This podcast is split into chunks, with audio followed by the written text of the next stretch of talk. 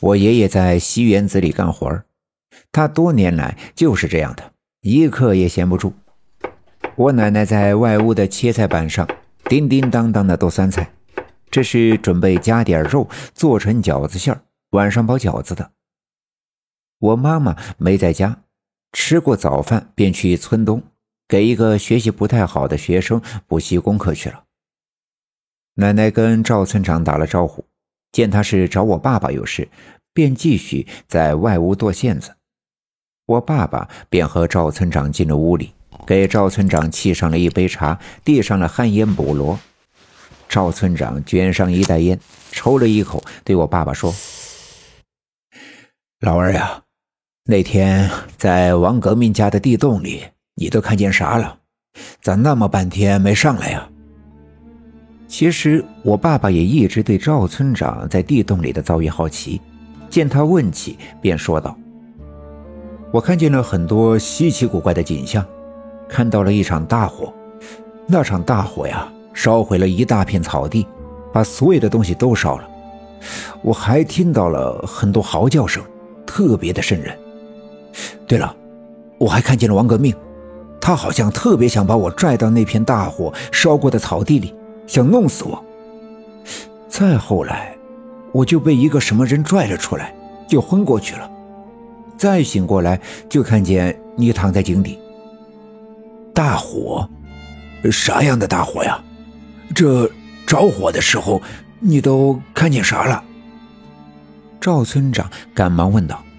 他似乎对我爸爸经历的那场大火很感兴趣。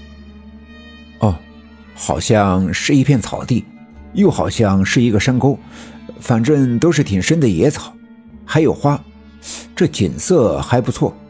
后来我被什么绊倒，手里的油灯碎了，起了火，把那片草地点着了。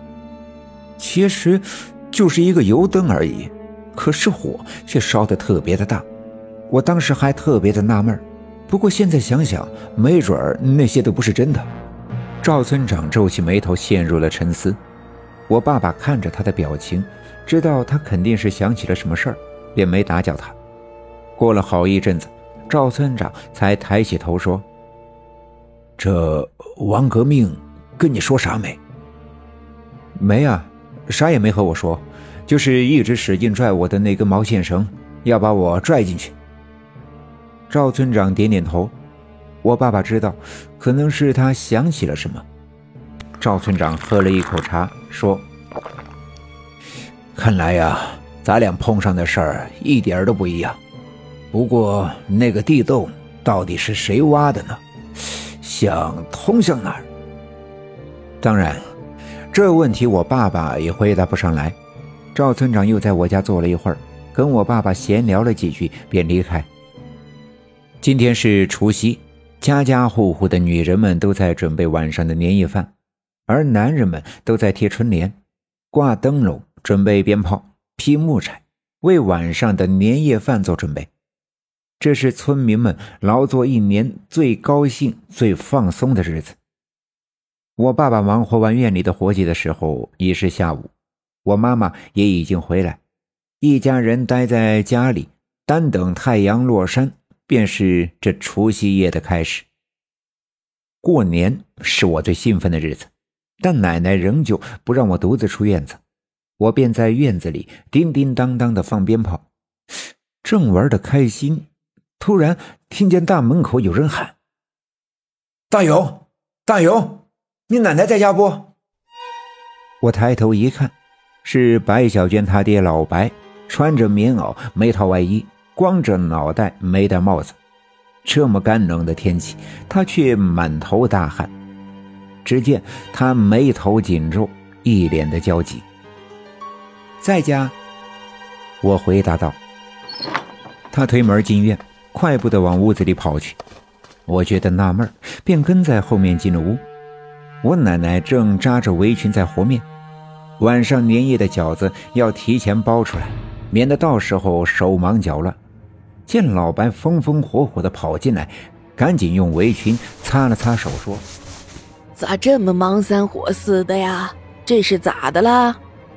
老白一见到我奶奶，便一把拉住她的手，说：“六姑呀，六姑，快快点我们家小娟儿，小娟儿她不行了，快救命！救命啊！我奶奶听了大吃一惊。自从上次的小军冤魂不散来勾小娟被我奶奶阻止之后，小娟的日子过得一直挺安稳。尤其是跟李文学定亲后，两人经常在一起，虽然很少说话，但两人的性格都逐渐的开朗了起来。李文学的疯病也大大的好转，尽管偶尔也会做一些与常人不同的事儿，但也无关紧要了。其实，这不仅对李文丽，对白小娟她爹老白来说，也是一件天大的好事。可好好的，怎么白小娟要出人命？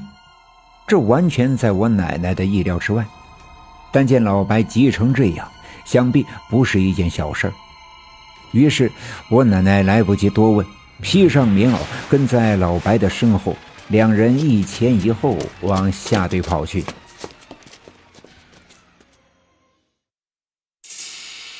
本集已经播讲完毕，感谢您的收听。欲知后事如何，且听下回分解。